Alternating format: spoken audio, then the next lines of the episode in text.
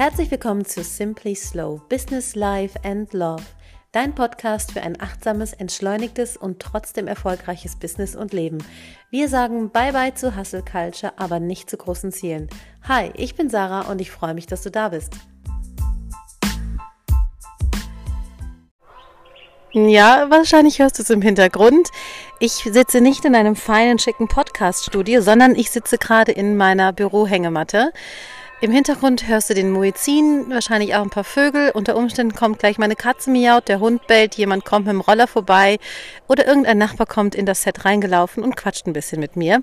Und ganz ehrlich, wenn die Tonqualität jetzt nicht wahnsinnig schlecht ist hier, dann wirst du dich daran gewöhnen müssen, in Zukunft öfter mal ein paar Vögel im Hintergrund zu hören oder auch, wie ich gerade höre, ein paar Schafe im Hintergrund blöcken. die sind offensichtlich auch heute unterwegs auf der Farm hier. Warum? Weil ich ganz einfach aus meinem Hängemattenbüro besser funktioniere. Und darüber würde ich gerne mit dir heute sprechen, dass du dir dein eigenes, ganz individuelles Arbeitsumfeld schaffst. Ich bin tatsächlich als Kind mal gelobt worden von meiner Lehrerin, in der Grundschule sogar schon, dafür, dass ich das einzige Kind bin, was es wirklich schafft, ruhig auf seinem Stuhl anständig zu sitzen. Was mich heute total wundert, dass ausgerechnet ich dieses Kind war. Ich glaube, das lag einfach daran, dass ich damals noch so ein kleines, schüchternes, verhuschtes Mäuschen war. Ähm, und eigentlich war das auch schon damals völlig gegen meine Natur. Solange ich mich erinnern kann, sitze ich nicht anständig an Tischen und auf Stühlen. Ich kann ganz schlecht an Tischen sitzen und für mich ist der uninspirierendste Ort zu arbeiten tatsächlich ein Schreibtisch. Tatsächlich habe ich mich lange aber selber gezwungen, an einem Schreibtisch zu arbeiten oder an einem Tisch wenigstens.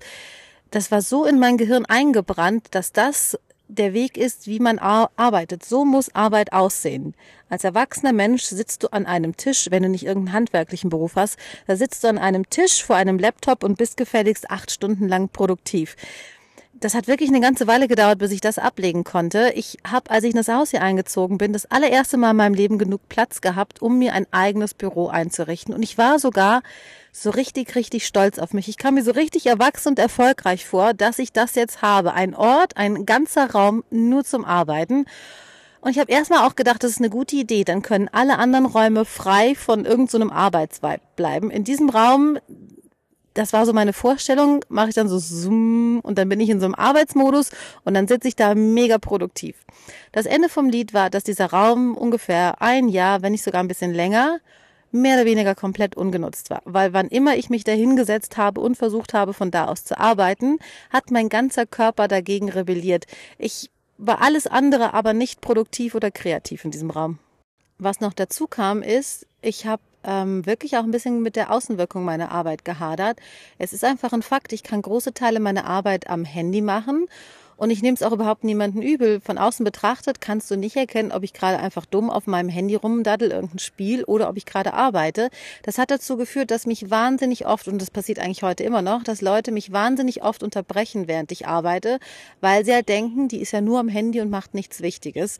Und ich habe mich dann nicht so richtig ernst genommen gefühlt in meinem Unternehmertum, in meinem Dasein als ernstzunehmende Businessfrau. Deswegen war mir tatsächlich, glaube ich, auch mit dem Büro so eine Außenwirkung sehr wichtig. Ich bin jetzt in meinem Büro und jetzt bin ich arbeiten. Und dann ist mir irgendwann aufgefallen, dass ich tatsächlich die allerbesten Business-Ideen immer dann habe, wenn ich in meiner Hängematte liege, in den Olivenbaum schaue und einfach gar nichts mache. Und dann im nächsten Schritt ist mir aufgefallen, dass ich überhaupt gar keinen Laptop oder irgendwas brauche, dass ich wirklich riesengroße, komplexe Konzepte erstmal einfach nur in meinem Kopf planen kann, ohne dass ich mir irgendwie groß Notizen machen muss dazu, ohne dass ich das alles irgendwie aufschreiben muss, weil ich sonst was vergesse. Und wenn es in meinem Kopf fertig ist, dann setze ich mich an meinem Laptop und schreibe es einfach einmal runter. Und jetzt könnte man ja meinen, dass ich mich total gefreut habe über diese Erkenntnis, dass ich so total gechillt irgendwo abhängen kann und trotzdem mega produktiv bin.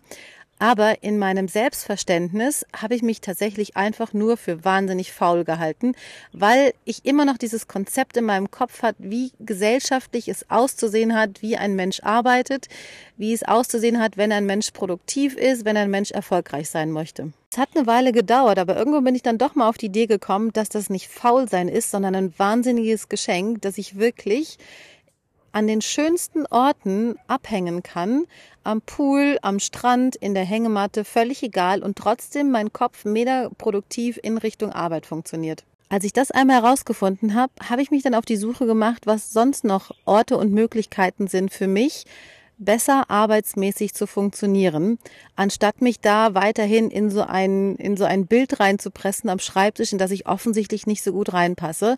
Und ich habe zum Beispiel festgestellt, wenn mein Blo Kopf blockiert ist, dann funktioniert Gehen für mich, dann funktioniert mein Körper bewegen für mich. Wenn ich irgendwo an einer Idee sitze und einfach nicht weiterkomme, dann zwinge ich mich nicht mehr weiterzumachen, sondern ich ziehe mir Schuhe an und gehe einfach zehn Minuten um den Block, halbe Stunde im Block. Meistens braucht es gar nicht so lange. Und dann löst sich die Blockade in meinem Kopf, während ich meinen Körper bewege. Eine andere Sache, die ich für mich herausgefunden habe, ist, ich bin manchmal besser, wenn ich alleine bin und manchmal bin ich besser mit anderen Menschen um mich herum.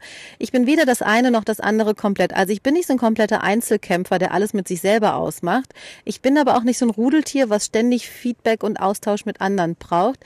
Bei mir ist es tatsächlich eher so, ich muss erstmal eine ganze Weile Sachen für mich selber entwickeln und wenn die Sachen ein gewisses Level erreicht haben, dann tausche ich mich gerne mit anderen aus. Dann brauche ich tatsächlich andere Menschen, mit denen ich darüber sprechen kann.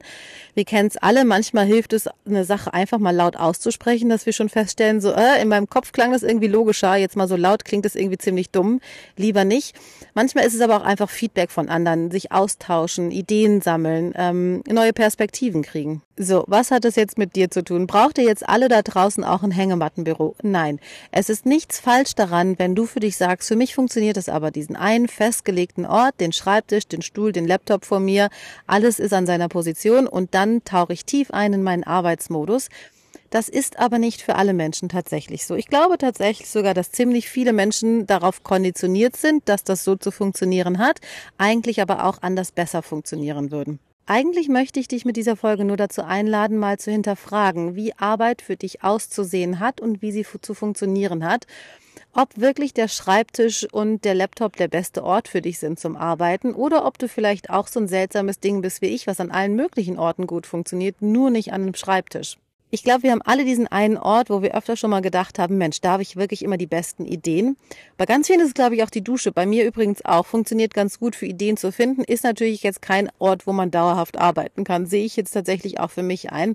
Ich empfehle dir einfach mal, auf die Suche zu gehen. Was ist dieser Ort, wo du auch sagst, da habe ich wirklich immer gute Ideen? Kannst du das irgendwie nutzen für dich und deine Arbeit und da einfach mal ein bisschen kreativ und auch ein Stück weit spielerisch ranzugehen und verschiedene Sachen mal für dich auszutesten.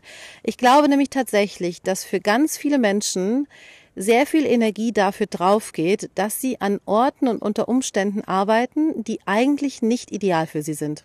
Ja, und das war sie eigentlich schon, die Weisheit des Tages, die ich gerne mit dir teilen wollte. Wenn du jetzt experimentierfreudig wirst und irgendwie mal probierst, an ganz neuen Orten zu arbeiten, dann erzähl mir doch gerne davon. Schreib mir eine Nachricht bei die Visionären auf Instagram.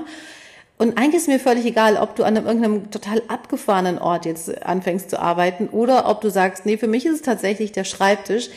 Lass mich gerne wissen, ich bin neugierig. Was ist der Ort, an dem Arbeit dir am leichtesten fällt, dir am meisten Spaß macht und wo du die brillantesten Ideen hast? Darüber hinaus würde ich gerne noch Danke sagen. Letzten Samstag, heute haben wir Mittwoch, letzten Samstag ist dieser Podcast süße vier Wochen alt geworden und wir haben tatsächlich in den allerersten vier Wochen bereits 1200 Wiedergaben gehabt. Ich habe ehrlich gesagt keine Ahnung von Podcasts und was da eine gute Zahl ist. Ich persönlich finde es wahnsinnig viel. Wenn ich mir einen Raum mit 1200 Leuten vorstelle, vor dem ich sprechen müsste, wäre ich schon ganz, ganz schön nervös. Deswegen möchte ich einmal Danke sagen, dass dieser Start zumindest für mich subjektiv betrachtet mega gut funktioniert. Ähm, ja, danke. ich danke dir von Herzen, dass du dir auch heute die Folge bis zu Ende angeschaut hast. Ich würde mich wahnsinnig freuen, wenn du mir eine Rezession dalässt, ob es dir gefällt. Ich freue mich immer über Feedback, was ich besser machen kann, worüber ich mehr erzählen soll. Und ich freue mich natürlich auch sehr, wenn du mich vielleicht in deiner Insta-Story oder irgendwo sonst teilen könntest und deinen Freunden empfiehlst. Wenn du mich text, dann sehe ich das auch und feier mit dir und feier dich und mich und teile dich auch gerne zurück. In diesem Sinne, hab noch einen schönen Tag und wir hören uns bei der nächsten Folge.